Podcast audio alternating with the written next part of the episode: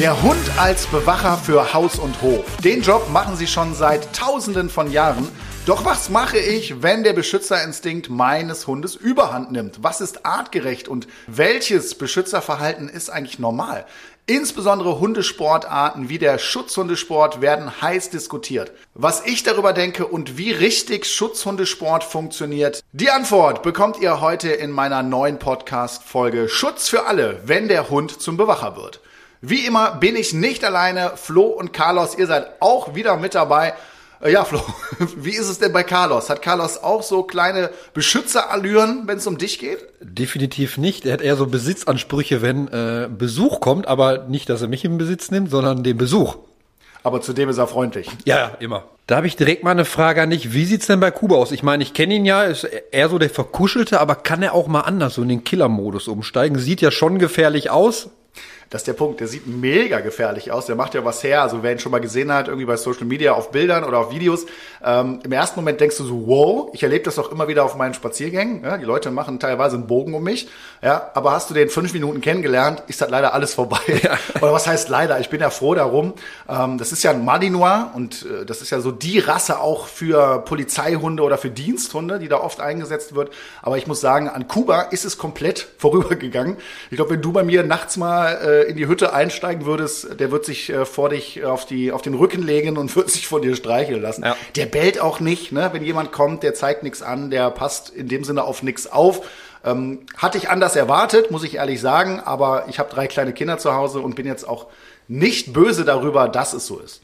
Und als Gast begrüße ich heute Daniel Janett. Wenn sich jemand zum Thema Schutzhund auskennt, dann er. Er bildet nämlich seit Jahrzehnten Schutzhunde aus und weiß als aktiver Leistungsrichter im Schutzhundesport bestens zu dem Thema Bescheid.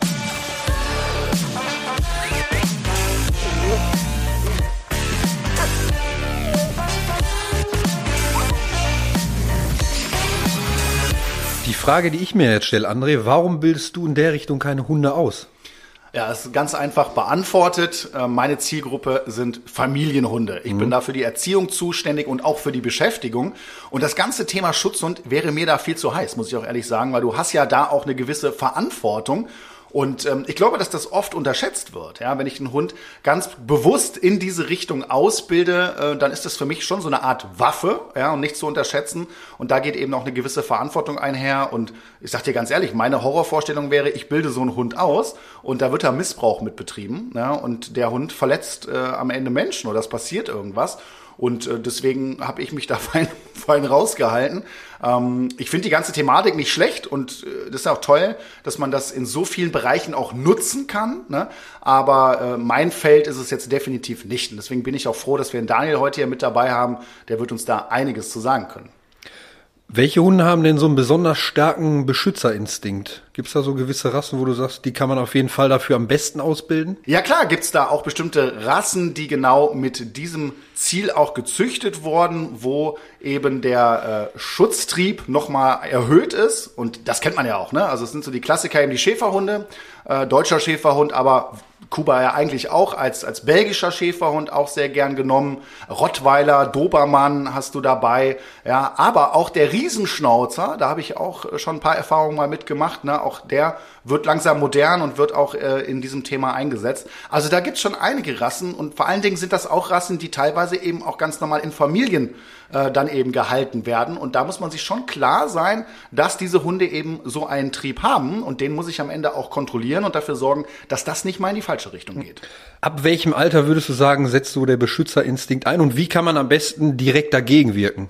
Ja, traditionell natürlich äh, mit der Pubertät. Die Hunde werden erwachsen, damit auch risikobereiter. Ja, und da gehen solche Triebe eben los, auch genauso wie Jagdtrieb. Und da muss ich natürlich schauen, dass das nicht in die falsche Richtung am Ende geht und der Hund sehr unangenehme Angewohnheiten entwickelt. Und in dieser Phase passt man dann sehr, sehr gut auf. Es gibt aber Hunde, die auch schon vor Beginn der Pubertät schon so erste Anzeichen zeigen. Welche Situationen oder Erfahrungen können diese Beschützerinstinkte besonders triggern? Ich meine, du hast jetzt einen Hund aus dem Tierschutz. Das ist wahrscheinlich so eine Situation, wo es so verstärkt aufkommen kann. Aber gibt es da irgendwelche anderen Sachen noch? Naja, also ein Hund aus dem Tierschutz, da hast du eher oft äh, mit Unsicherheiten zu mhm. kämpfen, weil sie vielleicht schlechte Erfahrungen gemacht haben. Äh, ich würde jetzt eher mal in die Richtung gehen, dass das gar nicht passiert ist. Ja, und wir haben eben eine bestimmte Rasse, die das äh, deutlicher zeigt. Und dann passieren oft so Situationen ganz zufällig. Ne? Der Hund macht es das erste Mal und beschützt irgendwie äh, das Frauchen, mhm. ja, und geht nach vorne. Und der Mensch rechnet nicht damit, kennt seinen Hund auch gar nicht so vielleicht, ja. Äh, und dann ähm, führt das oft zur Verunsicherung der Besitzer. Und das merkt natürlich auch wieder der Hund. Das heißt, der Hund wird für dieses Verhalten erstmal verstärkt, mal abgesehen davon, dass wahrscheinlich die Person, die da gerade angebellt wird oder angeknurrt wird oder was auch immer, auch unsicher wird. Das kennt man ja. Bist du da schon mal angebellt worden oder warst du schon mal in so einer Situation? Ja, ich wurde auch schon mal angebellt und da habe ich mich echt erschrocken, weil damit habe ich gar nicht gerechnet. Ne? Genau, und das ist der Punkt. Das merkt der Hund, das ist ein Erfolgserlebnis. Ne? Der Trieb ist in dem Hund drin. Und dann ist natürlich auch klar, wenn äh, das positiv ist, wird das verstärkt, das ganze Verhalten. Und der Hund benutzt es dann unter Umständen auch in anderen Situationen. Und äh, deswegen sollte man darauf aufpassen. Also ich finde, das Wichtigste ist erstmal, dass ich weiß, was habe ich da für eine Rasse? Äh, Gibt es das vielleicht bei meinem Hund? Muss ich damit rechnen, dass es passiert? Und wenn ja, wie gehe ich damit um? Da sollte man sich im Vorfeld schon mal schlau machen. Ab wann wird denn so ein Verhalten gefährlich? ich sag mal spätestens dann, wenn der Hund nicht mehr droht, sondern äh, eben zubeißt, ja. Und äh, das kann schnell mal passieren. Und da haben wir genau das gleiche Problem. Der Hund hat Erfolg damit aus seiner Sicht. Ne? Für ihn ist das ja ganz normal unter Umständen. Oh, ja, und dann vermehrt sich das häufig. Ne? Das ist ja natürlich das Schlimmste, was hier passieren kann. Und das Unangenehmste. Ja, das will ja keiner. Und äh, deswegen sind das dann so die ersten Momente, wo es da mal schief geht. Am Anfang droht der Hund. Ich sag, ich sag mal die Situation, der stellt einen Jogger. Kennst du, wenn du joggen gehst, total unangenehm, Hund rennt hinter dir her und versucht dich erstmal zum, zum Stehen äh, zu bringen, ja. Und ähm, damit geht's dann los. Und irgendwann geht's dann halt ein bisschen weiter und irgendwann greift er einfach mal zu, ja, und äh, dann kann die ganze Sache aus dem Ruder laufen. Kann man das denn an bestimmten Signalen vorher schon erkennen, dass mein Hund jetzt losrennt oder irgendwie äh, vielleicht aggressiv den anderen anbellt? Also kann ich vorher schon irgendwie an einer Situation oder der macht den Kamm hoch oder sowas vielleicht. Ja, genau. Also du siehst es ja schon an der Körpersprache, ne, dass der Hund überhaupt anfängt, solche Situationen wahrzunehmen ne, und das eben nicht freundlich und er äh, die, die äh, Aufgabe einnimmt, äh, zu kontrollieren und zu bewachen. Darum geht's ja am Ende. Äh, und in einem gesunden Maß sehe ich da gar kein großes Problem. Ja? Aber wenn die Menschen das nicht wahrnehmen und den Hund auch in dem Moment nicht führen, dann kann es eben passieren, dass der Hund, je nachdem wie er da drauf ist, äh, die Sache selbst in die Hand nimmt. Ne? Und dann kannst du Glück haben, ne, dass du einen souveränen, coolen Hund hast, der da nicht so schnell aus der Ruhe zu bringen ist, äh, oder eben nicht. Ja? Und ich erlebe das ganz häufig im Training, dass du dann Hunde hast, ist ganz lange gut gegangen und dann hast du eine Situation, ja, und dann hat sich das Ganze verstärkt. Wir haben ganz viel Verunsicherung äh, da in dem Thema drin und dann kommen immer weitere neue Situationen darauf zu. Für mich hat das am Ende ganz viel mit Führung zu tun. Ich habe schon gesagt, ne, dass der Hund schon weiß, ey, ähm, die Entscheidungen, die trifft nicht der Hund, sondern der Mensch. Ne? Und wenn so ein Trieb da ist, der aber kontrolliert ist und vor allen Dingen auch da nicht gefördert wird, jetzt als normaler Familienhund, äh, dann glaube ich, kannst du auch solche Rassen ganz normal halten, auch als Familienhunde. Ja? Also André, ich stelle mir jetzt mal vor, ich bin draußen am Rhein bei mir am Joggen und auf mich kommt auf einmal ein Hund zugerast und ich merke schon, äh, der ist auch ziemlich aggressiv. Wie verhalte ich mich denn in so einer Situation? Was kann ich da machen? Wie reagiere ich richtig? Ganz wichtiger Punkt und äh, da kann ich auch einiges zu sagen. Und ich glaube, die meisten waren vielleicht sogar schon mal in so einer Situation. Ja? Also seltener, dass man wirklich zugebissen wird, aber dass eben äh, so ein Hund mal bellend angelaufen kommt und jemand stellt, egal ob auf Fahrrad, joggenderweise oder auch einfach so als Fußgänger. Ähm, ganz wichtige Regel ist, und das weiß man, glaube ich, sag's trotzdem nochmal, nicht wegrennen. Warum nicht wegrennen? Ja, der Hund ist ein Raubtier und genau das triggert ihn natürlich besonders. Das heißt, er will dich ja zum Stehen bringen. Wenn du jetzt wegrennst, dann wird er mehr machen, um ja. dich äh, zum Stehen zu bringen. Das heißt, auch wenn es schwer ist, und ich weiß es, und ich arbeite auch mit Menschen, die Angst vor Hunden haben, äh, um diese Angst in den Griff zu bekommen. Äh, aber nochmal, versuchen ganz klar in dem Moment stehen zu bleiben, die Arme verschränken, ja, damit ich da keine Arme an der Seite rumbaumeln habe. Und Blickkontakt verhindern. Im besten Fall auch das Frontale, ja, dass ich mich nicht frontal vor den Hund stelle und den irgendwie verscheuchen will, sondern ich versuche da erstmal ruhig zu bleiben und dem Hund jede Angriffsfläche sozusagen zu nehmen, ja, und entspannt zu bleiben. Was ich jetzt nicht machen sollte, ist, äh, was ja auch oft passiert, sich so vorzubeugen, mit der Hand Richtung Hund zu gehen, weil der, weil der muss ja mal schnüffeln, weißt du, so, ähm, damit er einen dann äh, gut findet und dann passiert nichts. Äh, das ist körpersprachlich extrem ungünstig, gerade in so einem Moment. Das würde ich definitiv nicht empfehlen, sondern ruhig stehen bleiben, irgendwo anders hinschauen, den Oberkörper nicht frontal zum Hund. Äh, nicht ansprechen ja, und einfach mal warten, was passiert. Aber dieses schnelle äh, Wegbewegen, das ist dann eine Situation, wo es dann schon mal brenzliger werden kann. Und das sollte ich auf jeden Fall in so einem Moment vermeiden. Hattest du das schon mal in der Hundeschule, dass ein Hund dich attackiert hat? Ja, natürlich. Ja, auch äh, richtig gebissen oder? Nein, dazu kommt es hm. ja dann oft nicht. Also da muss ich wirklich sagen, in meiner Karriere bin ich zwar auch schon mal gebissen worden, klar, ja. aber äh, das hält sich in Grenzen, wenn man überlegt, mit wie vielen auch schweren Problemen ich schon gearbeitet habe.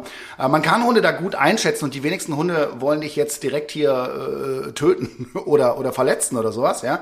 Ähm, die Frage ist, wie verhalte ich mich dann eben? Ne? Und wenn ich da weiß, wie es geht, äh, dann bin ich da schon relativ auf der sicheren Seite. Aber eine Garantie ist es nicht. Und ich sage auch noch mal ganz klar, äh, ich, ich erlebe das oft, dass Hunde einfach unterschätzt werden. Mhm. Ne? Die sind nicht ohne und die haben Kraft. Äh, alleine schon, wenn du dir äh, guckst, was die für Tonnen Bisskraft teilweise da mitbringen, äh, da muss man schon ein bisschen aufpassen und gucken. Und man sollte die Sache auch ernst nehmen. Gar nicht mal nur bei großen Hunden, ähm, was ich zum Beispiel auch extrem unangenehm finde, Terrier.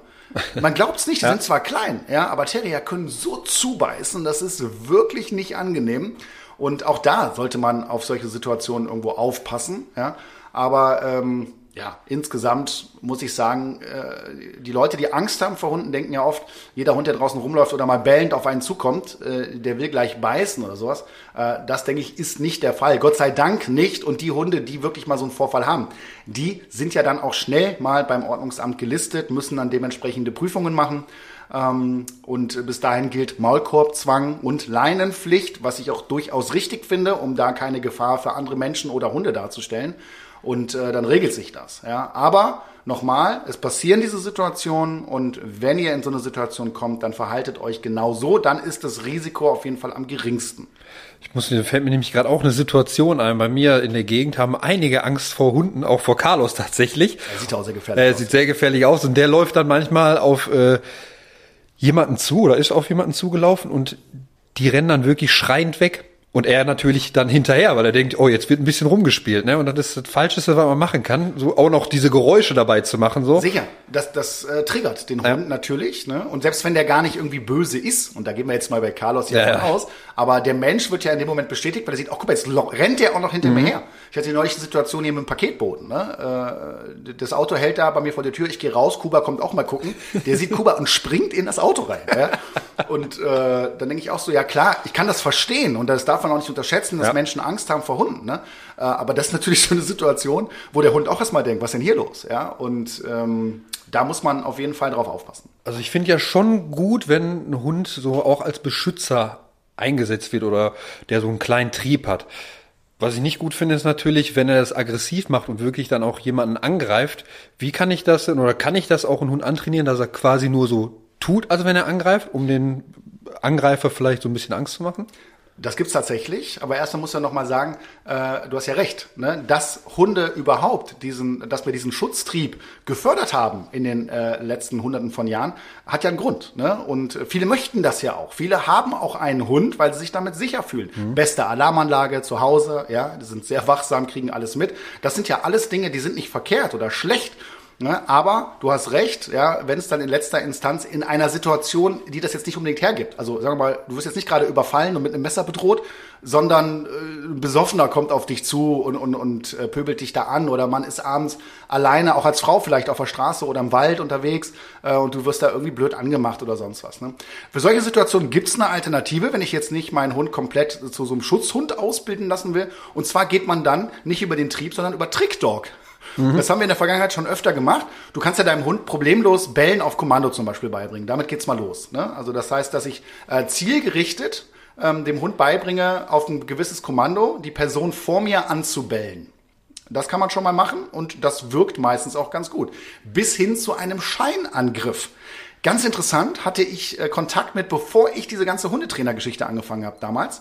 Äh, eine Freundin von mir, äh, die hatte äh, eine Berner Senn-Hündin und äh, hat das mal vorgemacht. Ja, und das heißt, ich stand dann da einfach, sie hat dann Kommando gegeben, dann ist der Hund hat, hat mich erst angebellt und ist dann auf dem Kommando hin äh, richtig nach vorne gegangen, hochgesprungen, wo ich schon dachte, okay, das war halt jetzt gewesen. Äh, dann aber an mir vorbei, um mich rum und dann wieder zum Frauchen zurückgelaufen. Äh, aus der Sicht echt sehr, sehr beeindruckend. Da weißt du jetzt auch erstmal nicht, ne, was macht der Hund jetzt weiter. Und von daher reicht das in vielen Situationen ja schon aus. Ist aber komplett ungefährlich, weil der Hund überhaupt nicht das Ziel hat, jetzt anzugreifen, sondern das einfach äh, gelernt hat. Also ein erlerntes Verhalten wie dreh dich oder totstellen oder sonst was. Ne? Und das kann man schon nutzen unter Umständen. Und äh, das äh, kann man, glaube ich, auch sehr vielen Hunden beibringen. Warum denn nicht? Und damit kommen wir zu unserem heutigen Gast. Daniel Janett ist da. Ich freue mich, dass du heute dabei bist. Hallo Daniel. Hi, grüß dich. Ich freue mich auch.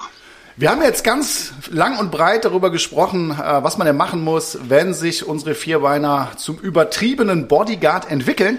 Doch der Beschützerinstinkt kann ja auch was richtig Gutes haben. Zum Beispiel bei der Polizei, beim Zoll, bei der Bundeswehr, Diensthunde, aber auch als Sport. Ähm, wie wird man Schutzhundeführer? Tja, wie wird man Schutzhundeführer? Ich selber bin in meiner Kindheit auf dem Hundeplatz quasi aufgewachsen. Mein Vater war Leistungsrichter und Hundesportler und dadurch habe ich meine Kindheit quasi im Schutzhundesport verbracht. Okay, und bist dann auch selber da reingerutscht, also von Anfang an mit dem Thema auch schon konfrontiert gewesen. Und was ich auch spannend finde, du hast dann eine Laufbahn eingeschlagen bei der Bundeswehr, richtig?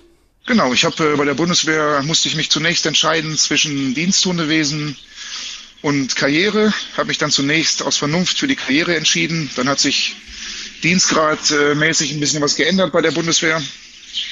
Und dann bin ich 2001 zum Diensthundeführer der Bundeswehr ausgebildet worden. Ich würde jetzt mal so ein bisschen einfach in dieses Thema einsteigen wollen und vielleicht mal mit der Frage, wie schnell kann man mit einem Schutzhund auch mal in schwierige Situationen kommen, beziehungsweise wie schnell kann etwas schiefgehen? Ist dir da auch schon mal irgendwas passiert in der Richtung?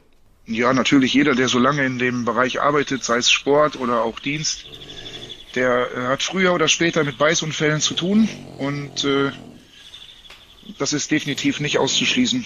Das Ganze ist immer eine Teamleistung, das heißt, ich bin abhängig von dem Laienbediener, dem Hundeführer oder dem Besitzer, je nachdem, wie man ihn nennt, oder Diensthundeführer, äh, der zusammen mit seinem Hund da ein Team bildet. Und äh, da muss alles im Team funktionieren, sonst ist das gefährlich, die Sache, ja, das stimmt. Ist dir denn persönlich schon mal irgendwas passiert beim Training oder bei einer Ausbildung vom Hund? Also mir selber, ich habe selber ähm, mehrere kleine Beißunfälle und zwei große Beißunfälle hinter mir. Äh, einmal durch einen eigenen Hund, einmal durch einen fremden Hund. Und äh, in meiner Zeit als Ausbilder bei der Bundeswehr äh, kam es auch zu mehreren kleinen und größeren Beißunfällen äh, im Bereich der Lehrgangsteilnehmer und Lehrgangshunde. Ja.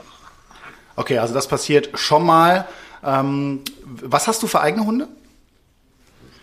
Ich selber habe jetzt äh, in, im äh, Schutzhundbereich, im Sportbereich eine Malinois-Hündin, die ich selber gezüchtet habe. Die wird aber rein sportlich geführt. Der sportliche Schutzdienst unterscheidet sich massiv von dem dienstlichen Schutzdienst. Und äh, ansonsten habe ich da noch einen Sprengstoffhund. Das ist aber ein Cocker Spaniel, der ist für die Schutzhundgeschichte nicht geeignet. ja, okay. Ähm, du hast gerade schon angesprochen. Wo ist denn der Unterschied zwischen Wachhund, Schutzhund, Diensthund? Kannst du da so ein bisschen drauf eingehen? Ja, die ganze Sache verschwimmt so ein bisschen, weil viele Schutz- und Sportvereine halt auch so heißen oder die heißen Polizei und Schutz- und Sportverein. Ursprünglich äh, kommt das mal aus der aus derselben Quelle, aber ähm, der sportliche Schutzdienst unterscheidet sich einfach dadurch, dass die Hunde äh, trotz des äh, martialisch aussehenden Schutzdienster sehr soziale Hunde sind, die in der Regel in der Familie gehalten werden und äh, da kein Interesse haben, äh, ich sag mal, Menschen zu beißen, äh, die jetzt keinen Schutz antragen. Das heißt, der, der Hund beißt in, äh, in den sogenannten Schutzarm. Ähm, das ist mittlerweile alles weg von der Realität hin zu einem Sport geworden, Gott sei Dank. Und wie gesagt, die Hunde, ähm, von denen geht eigentlich in der Regel keine Gefahr aus. Das heißt, die haben dann gelernt, ausschließlich in so einen Schutzarm zu beißen, aus sportlichen Hintergründen. Die meinen es dann äh, im besten Fall nicht ernst, wahrscheinlich anders als bei Diensthunden. Da weiß ich auch, dass die Ausbildung dann natürlich etwas anders abläuft. Und da will man ja, dass die auch unter Umständen einen Schaden anrichten, oder? Genau. Der Aufbau bei Sport- und Diensthunden ist zunächst gleich. Das heißt, die Hunde fangen an, in äh, Lederlappen, Judelappen, Beißkissen, Jung und Arm zu beißen. Dann kommt der, der Schutzarm, der unterscheidet sich halt in der in der Härte und in der Beschaffenheit. Und dann, wenn der Hund halt in die dienstliche Schiene geht, dann lernt er halt weg von dem Schutzarm halt die Person als, als solche zu beißen und nicht in den Schutzarm. Das ist so ganz grob erklärt, wo der Unterschied zwischen Sport und Dienst ist. Ja, wenn der Schutzamt nicht mehr da ist, äh, sucht ihr da immer Freiwillige, die sich dann dahinstellen? Oder wie sind die denn dann geschützt? Oder wie, wie bringst du denen das bei, dass jetzt der Schutzamt nicht mehr da ist und sie trotzdem richtig äh, reinbeißen? Das würde mich mal interessieren. Es gibt sogenannte ähm, verdeckt getragene Schutzarme, die halt unter einer Jacke getragen werden, die halt offensichtlich nicht das gleiche Bild bieten wie ein Schutzarm, der äh, jetzt auf dem Hundeplatz benutzt wird. Und im späteren Verlauf der Ausbildung, dann nutzt man den sogenannten Beißkorb dazu. Das heißt, der Hund ist halt durch den Beißkorb gehemmt zu beißen, zeigt aber dann mit dem Beißkorb die Bereitschaft, den Menschen zu beißen. Und so kann ich halt die Schutzausrüstung beim Menschen weglassen und halt den, äh, den Hund quasi äh, präparieren, so dass er sich mit dem Menschen auseinandersetzt und nicht mit dem Schutzarm. Ja, sehr, sehr spannend. Wenn ich jetzt mit meinem Hund im Schutzhundesport einsteigen möchte, worauf muss ich denn da achten? Grundsätzlich muss man mal, äh, oder würde ich empfehlen, jedem sich einfach den Sport mal entweder auf einer Veranstaltung oder in einer Übungsstunde anzugucken und vorher festzustellen, ob der Sport überhaupt was für mich ist.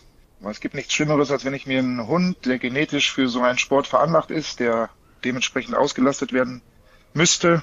Ich meine, den kann man auch anders auslasten, aber wenn ich mir halt einen Hund speziell für diese Bedürfnisse kaufe und dann äh, nach einem halben Jahr feststelle, äh, dass das nicht für mich ist, das sind dann in der Regel die Hunde, die durch Behörden dann gekauft werden und die dann in, in den Dienst kommen. Also zunächst einmal würde ich mich da mit der Materie auseinandersetzen, ohne mir blinden Hund zu kaufen. Das ist das Erste. Darunter verstehe ich dann aber auch, äh, dass es durchaus äh, nicht ganz ungefährlich ist, wenn ich sage, Mensch, ich probiere das mal aus und zeig meinem Hund das und bringe ihn in die Richtung und trigger ja damit auch genau diesen Trieb und mach's dann danach nicht mehr. Das heißt, dann wird's unter Umständen gefährlich und das, davon würdest du ganz klar abraten, habe ich das richtig verstanden? Ja, wenn ich mir nicht sicher bin, dass ich den Sport äh, durchgehend betreibe, also das geht natürlich äh, los damit, dass ich den Hund genau in den Bereichen trigger und im Verlaufe der normalen Sport-Schutzhundeausbildung äh, kommt natürlich dann eine gewisse äh, Kontrolle drauf. Also so, dass der Hundeführer auch lernt, den Hund in trieblich hohen Situationen zu kontrollieren. Und wenn das nicht der Fall ist, dann kann das unter Umständen gefährlich werden. Also unnötig gefährlich. Man muss es ja nicht wach machen, wenn man dann halt vorher schon feststellen kann, das ist mir nichts. Wie läuft denn die Auswahl für so einen Schutzhund ab? Also ich sag mal, der, der Hundesport an sich ist ein ganz breit gefächerter Sport mittlerweile. Und äh, in der Regel haben die Leute ihre Hunde, würden gerne diesen Sport machen. Und wenn man dann halt gemeinsam mit dem Schutzdiensthelfer oder dem Ausbildungswart feststellt, das geht mit dem Hund nicht, dann gibt's halt genug andere Sportarten, ähm, wo man äh, sich mit dem Hund dann wiederfinden kann. Ähm, wenn man sagt, man überprüft einen Hund in der Richtung, wir arbeiten da äh, ausschließlich aus dem Jagd- und Beutebereich, und dann spricht man halt äh, entweder selber als Hundeführer, wenn man die Erfahrung hat, oder dann als Helfer diesen Bereich an, wie ich vorhin gesagt habe, mit einem Läppchen oder mit einem kleinen Kissen. Und wenn der Hund halt da, ich sag mal, Bock drauf hat und da reinschnappt und das festhält, dann ist schon mal ein Grundstein gelegt für den Sport. Jetzt hast du ja eine Malinois-Hündin, ja, die du dir dann ja. quasi auch selber ausgesucht hast. Äh, wie hast du das denn getestet? Also da waren ja wahrscheinlich noch mehrere Hunde im Wurf, gehe ich jetzt mal von aus. Und äh, ich habe das schon mal gesehen, ne, also wie das zum Beispiel bei der Polizei irgendwie gemacht wird. Da wird dann gemessen, wie lange der Hund äh, irgendwie so in so einem Stück Leder hängen bleibt oder sich da dran hängt oder so. Hast du da auch irgendwas in der Richtung gemacht? Oder wie, wie hast du letztlich die Auswahl getroffen, deinen Hund jetzt zu nehmen? Ich musste jetzt natürlich, äh, also ich muss jetzt für meinen Teil dazu sagen, dass ich den Wurf halt bei mir zu Hause liegen hatte und das Glück hatte, die Welpen jeden Tag zu sehen. Mhm. Das Problem ist, wenn man sich halt einen Welpen aussucht und danach überprüfen möchte, in Anführungszeichen, dass man den halt in der Momentaufnahme sieht, einmal oder zweimal äh, bis zum Tag der Abholung. Und da ist natürlich äh, die Chance groß, dass man da äh, nicht das erwischt, was man haben möchte. Und dazu kommt noch, wenn die Welpen halt aus dem Wurf rauskommen, also nicht mehr mit den Geschwisterchen in einem gewohnten Umfeld sind, dass sich das Ganze nochmal verändert. Also da können Hunde, die dann vermeintlich da zunächst nicht geeignet sind, die können sich dann hinterher dafür eignen und umgekehrt. Aber in der Regel ist das äh, dieser angesprochene äh, Spiel- und Beutetrieb, das heißt eine kleine Beißwurst, ein kleines Handtuch, irgendwas, was ich bewege, wo ich sehe, der Hund ist motiviert, äh, dieses bewegliche Objekt zu jagen und zu packen. Dann kann man sehen, wie er es packt, ob er das mit einem ruhigen Griff packt oder ob er da sehr nervös ist, ähm, wie anhaltend er das macht. Ein guter, ähm, gesunder Appetit ist für jede Sportart auch von Vorteil. Also ich gucke, dass ich einen guten Fresser äh, mir aus dem Wurf heraussuche und äh, eine gewisse Umweltsicherheit. Also wenn ich den mal aus dem Wurf rausnehme, in ein anderes Zimmer gehe oder in den Hof gehe, dass er sich da halt selbstsicher zeigt und nicht ähm, beeindruckt ist, sag ich mal, von den Umwelteinflüssen. Das sind ja. so grob Sachen, wo man nachgucken kann. So, jetzt geht's ja bei der ganzen Ausbildung am Ende auch um Sport und auch um eine äh, hochwertige, gute Beschäftigung für den Hund. Und wie bei allen anderen Dingen auch, gibt's ja, und so kenne ich es zumindestens auch da schwarze Schafe. Äh, jetzt wäre die Frage an dich, Daniel, woran erkenne ich denn, so, ich will das jetzt mit meinem Hund machen, woran erkenne ich eine kompetente Schule oder Ausbildungsstelle genau dafür? Hast du da irgendwelche Ratschläge für unsere Zuhörer, worauf die da achten sollten? Ich würde vorschlagen, dass man sich halt mehrere Ausbildungsstätten anguckt. Und äh, ja, da gibt's schwarze Schafe, da ist einfach noch eine Ausbildungsmethodik, wie die äh, 1970 oder 80 praktiziert wurde. Ja, ja. Ähm, und wenn man sich halt mal drei, vier verschiedene Trainingslocations äh, anguckt oder die Trainer anguckt, dann mit ein bisschen gesunden Menschenverstand kann man da schon sehen, dass da äh, auf der einen Seite vernünftige Ausbildung betrieben wird und auf der anderen Seite halt da mit einer äh, Brechstange drangegangen wird. Und das versuchen wir, ich bin sehr aktiv im, im Hundesport, auch als Leistungsrichter, und das versuchen wir äh, komplett auszumerzen eigentlich. Also ja, das finde ich super zu hören. Man muss schon sagen, das ist so, was man kennt, ne? So diese alten äh, Schäferhundvereine, die ja meiner Meinung nach so nach und nach auch aussterben. Das sind ja oft die, die dann eben da irgendwo stehen geblieben sind in den 70er, 80er Jahren, äh, was die Ausbildung angeht. Äh, das finde ich super, dass du das auch nochmal sagst. Also dass da durchaus auch äh, ja, moderne Techniken eingesetzt werden ne? und dass man darauf auch achtet. Weil ich kenne das so, ja, man hört das immer wieder, da ist äh, problemlos, wenn du da mit deinem Familienhund hingehst äh, und irgendein Problem hast, gibt's dann sofort einen Teletag, also ein Stromhalsband auf dem Tisch. Alle Sachen, die verboten sind in Deutschland. Also das ist jetzt mal so überspitzt gesagt, das, was man kennt und wo man vielleicht auch so Vorurteile hat, ja, für diesen Bereich der Hundeausbildung. Deswegen finde ich das klasse, dass du das sagst, dass da auch gerade du als Prüfer darauf achtest, ne, dass da, äh, dass das in die richtige Richtung geht und wie du es gesagt hast, das andere ausgemerzt wird, finde ich super.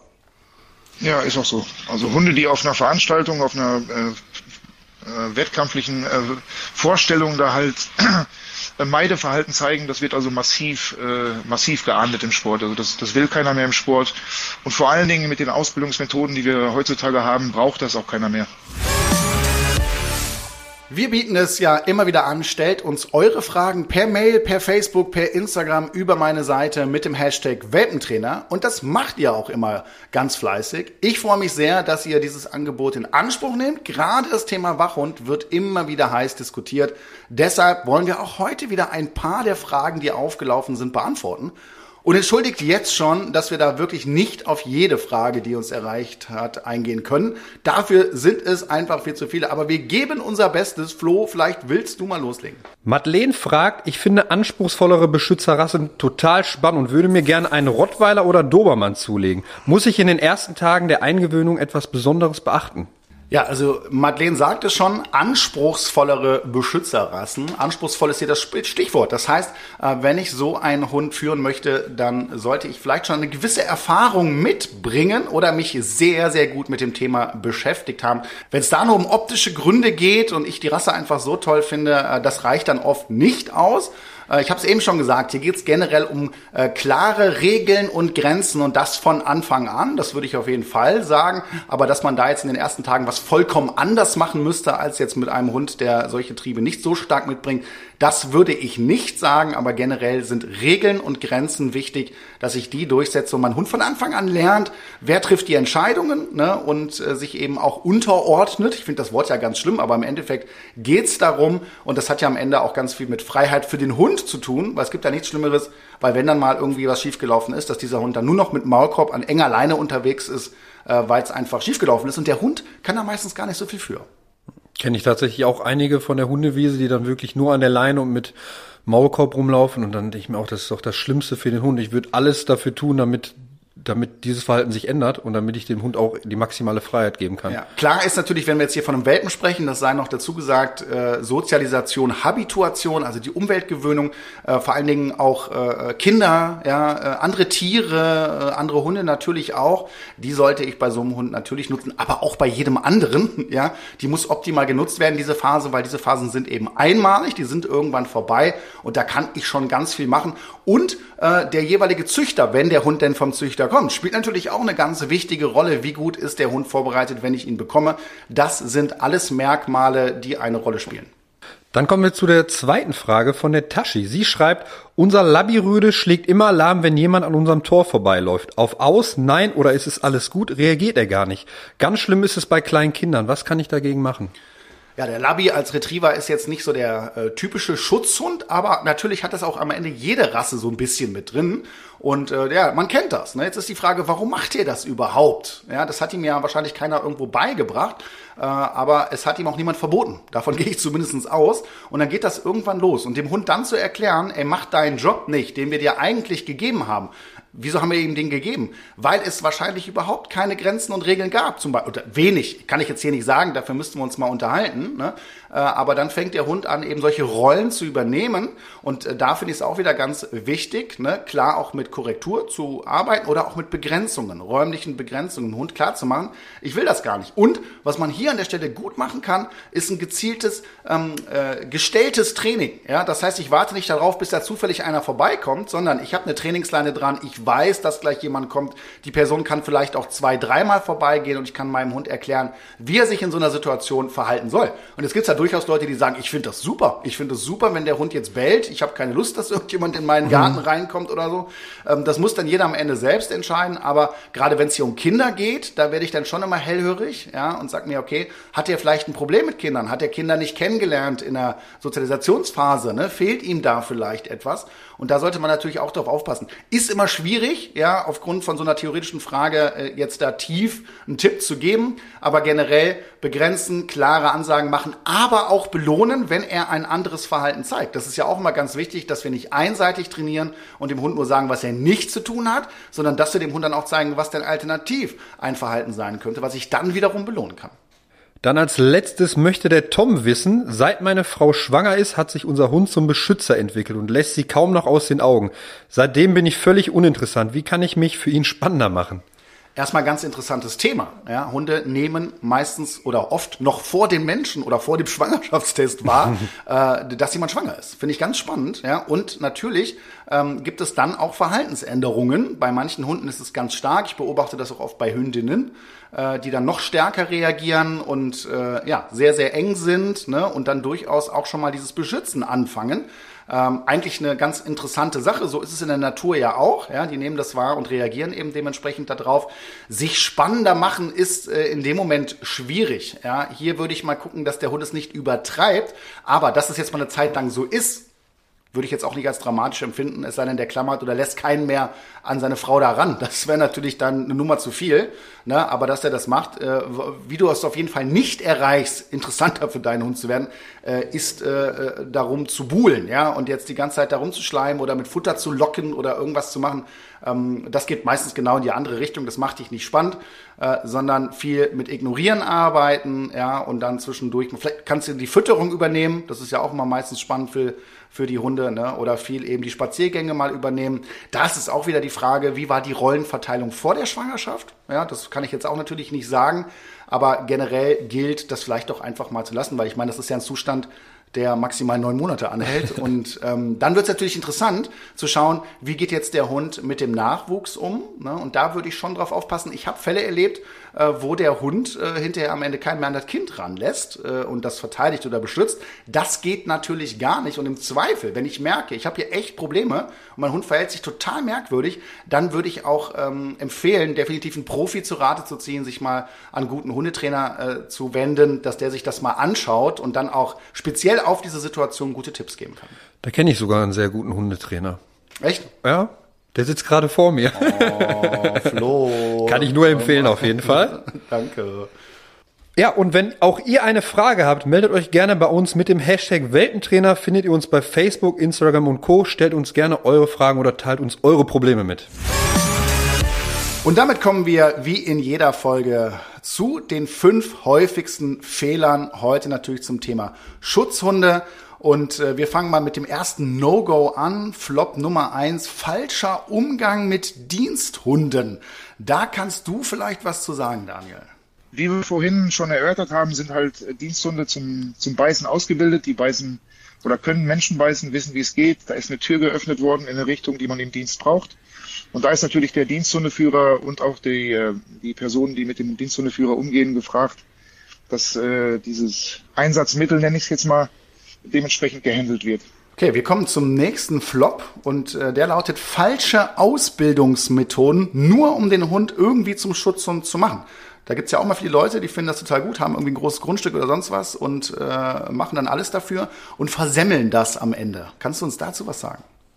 Ja, grundsätzlich ist ein Hund, der genetisch für, für solche Aufgaben vorgesehen ist, da kann man natürlich in alle Richtungen was wach machen und wenn man da halt einen falschen Ehrgeiz hat und nicht drüber nachdenkt, äh, was ich dann hinterher am Strick habe, da kann das äh, definitiv in eine falsche Richtung gehen. Flop Nummer drei, Vorurteile gegenüber dem Schutzhundesport. Ist mein Hund jetzt eine Waffe dadurch? Durch den richtig betriebenen Schutzhundesport ist der Hund keine Waffe, sondern bleibt ein Sozialpartner äh, in der Familie und im Team Hund-Hundeführer. Und äh, da ist natürlich der Ausbildungswart, der Helfer und der Hundeführer gefragt, da einen Daumen drauf zu halten. Wir kommen zum nächsten Flop und der ist verantwortungsloser Umgang mit einem ausgebildeten Schutzhund. Ich weiß nicht, wie stark das ein Thema ist, Daniel, ne? aber ich könnte mir durchaus vorstellen, dass Leute auch mal gerne äh, ihren Hund da in die Richtung ausbilden und das vielleicht auch im Alltag äh, in Situationen einsetzen, wo sie einfach, ich sag mal, so diese Proleten vielleicht, ne? oder die äh, da einfach sehr äh, falsch mit umgehen mit dem Thema. Begegnet dir sowas?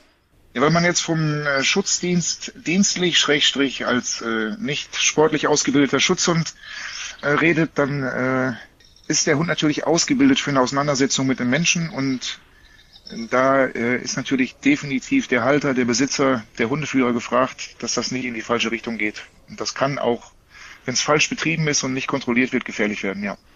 Flop Nummer 5, falscher Ehrgeiz im Sport.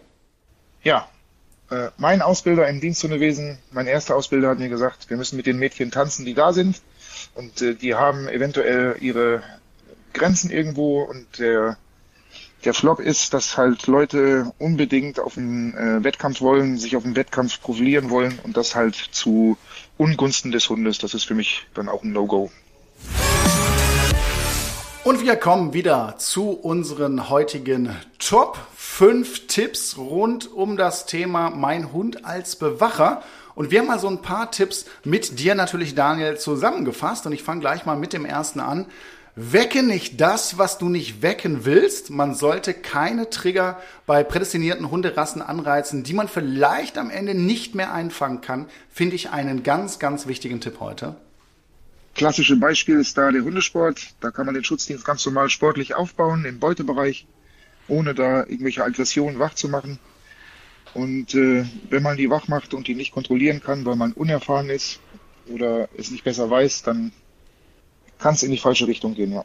Tipp Nummer vier, informiere dich vor der Anschaffung genau über die Rasse deines Hundes und zwar nicht nur für den sportlichen Zweck. Ist ganz, ganz wichtig auch, äh, sich da mal anzuschauen, was man überhaupt für einen Hund hat, ne? Nicht nur aus optischen Gesichtsgründen, wie es ja viele machen. Bei der Anschaffung des Hundes ist hier äh, zu nennen als klassisches Beispiel der äh, Malinois, der belgische Schäferhund oder der deutsche Schäferhund aus einer Leistungslinie, die äh, durchaus Fähigkeiten besitzen, äh, sich im Dienst wiederzufinden. Und wenn ich mir so einen Hund anschaffe, weil ich den mal irgendwo im Sport habe laufen sehen oder weil mir die Rasse so gut gefällt vom Aussehen her, da sollte ich mich halt mit den Pro und Kontras dieser Rassen auseinandersetzen. Genau, wir kommen zum Tipp 3. Passend dazu, gute und ungeschönte Erfahrungswerte kann man sich super vor der Anschaffung auf dem Hundeplatz abholen. Einfach hingehen und mit den Leuten vor Ort sprechen, um herauszufinden, welcher Hund passt da wirklich zu mir. Genau, in der Regel sind die Übungsstunden auf Hundesportplätzen äh, öffentlich zugänglich. Das soll auch so sein. Da kann jeder hingehen gucken. Da wird es einen Ansprechpartner geben, der für die Ausbildung im, in der Unterordnung, für die Ausbildung im Schutzdienst verantwortlich ist. Das sind in der Regel erfahrene Leute, die in ihrem Leben schon mehr als einen Hund oder als zwei Hunde geführt und besessen haben. Und die können mir ähm, durchaus Tipps geben, äh, welche Rasse für mich in Frage kommt und welche eben nicht. Wir kommen zu Tipp Nummer zwei und der lautet, wenn du da gar kein Risiko eingehen willst, dir nicht sicher bist, wie dein Hund vielleicht reagiert, du dir aber schon einen gewissen Schutz wünscht, dann gibt es die Möglichkeit, über erlerntes Verhalten, über TrickDog einen sogenannten Scheinangriff äh, aufzubauen oder beziehungsweise auch ein gezieltes Bellen, um eine Abschreckung da zu bieten. Ich kann natürlich jedem Hund, der ähm, ein bisschen zuarbeitet, äh, für Futter, für ein Spielzeug äh, beibringen, ähm, jemanden anzubellen am Zaun, nicht weil er ihn beißen will, sondern weil er halt irgendwas anderes erwartet. Und äh, das wäre halt eine Zwischenlösung, ohne da Sachen wach zu machen, die ich nicht kontrollieren kann, eventuell. So, Daniel, und jetzt haben wir noch einen Tipp und den darfst du mal frei wählen. Was ist dir noch wichtig, unseren Zuhörern heute mitzugeben? Ja, ich kann jedem äh, zukünftigen Hundebesitzer oder zukünftigen Hundesportler nahelegen, an einem Ein- oder Zwei-Tagesseminar, die in jedem Hundesportverband angeboten werden, teilzunehmen. Da kann man teilnehmen ohne Hund.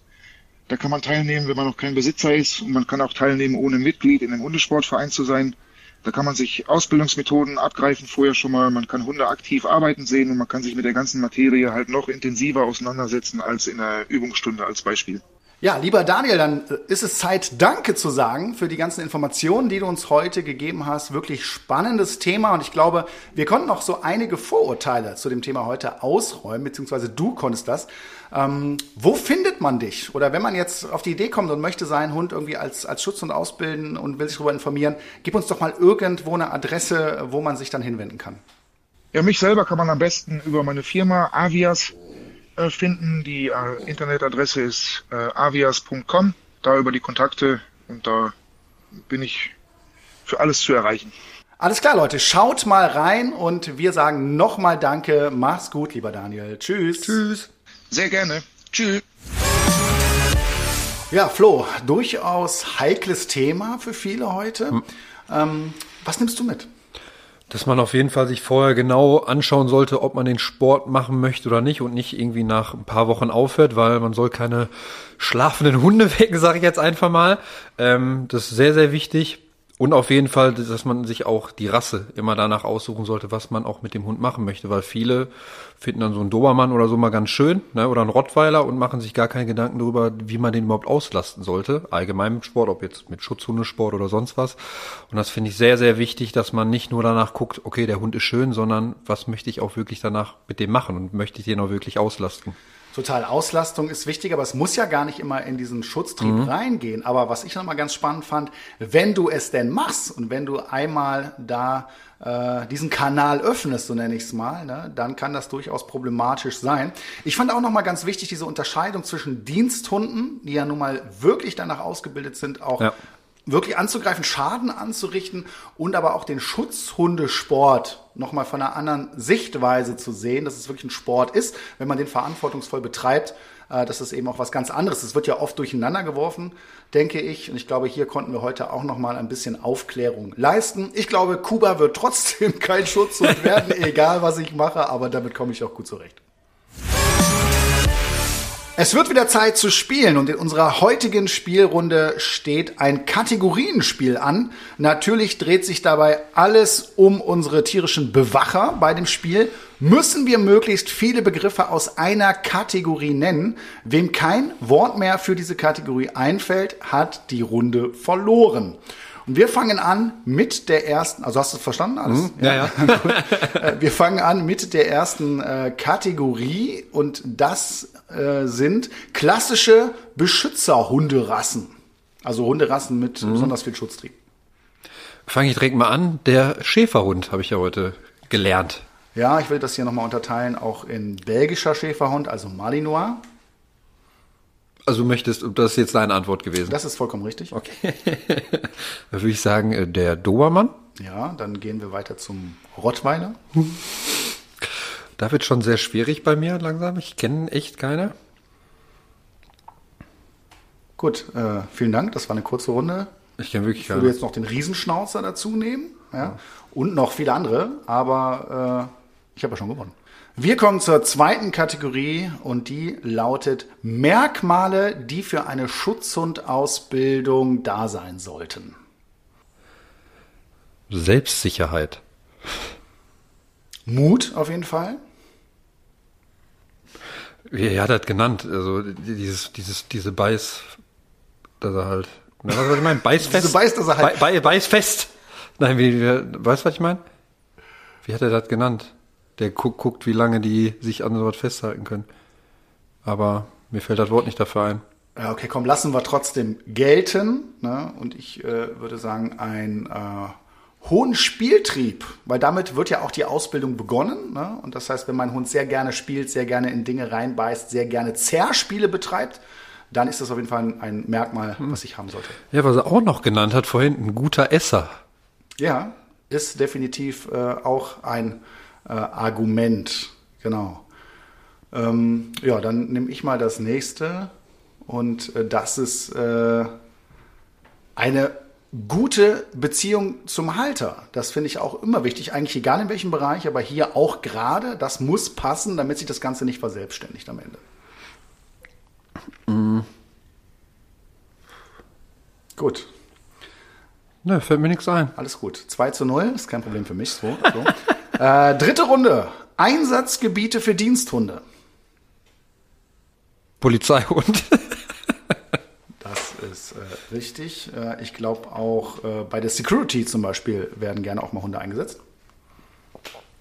Zählt auch Sprengstoffhund? Zählt auch, natürlich. Dann Sprengstoffhund. Ja, dann mache ich direkt weiter mit den Drogen. Drogenspürhund. Oh, Drogenspürhund. Okay, jetzt haben wir, wo sind wir jetzt noch? Hm. Bundeswehrhund. Ich weiß nicht, ob das der offizielle Fachbegriff ist, aber Bundeswehrhund lasse ich gelten. Äh, dann gibt es noch Man-Trailer-Hunde, also Hunde, die Menschen, vermisste Menschen suchen. Ja. Da bin ich dann wieder raus. Dann nehme ich das und dann steht es 3 zu 0. Wäre dir denn noch was eingefallen? Selbstverständlich.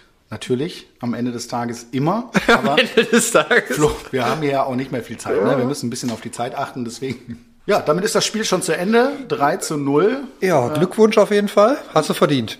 Danke. Und ich führe jetzt mit drei Punkten Vorsprung. Endlich mal wieder. Ich komme, ich komme wieder, keine Sorge. Und damit sind wir auch schon wieder am Ende unserer heutigen Welpentrainer Podcast Folge. Ich hoffe, es hat euch gefallen und ihr könnt was mit den ganzen Infos von heute auch anfangen. Mit meinem Podcast geht es weiter in 14 Tagen wie immer mit spannenden Gästen und natürlich auch wieder mit Flo und Carlos und bis dahin wünschen wir euch alles Gute. Macht's gut. Tschüss. Tschüss.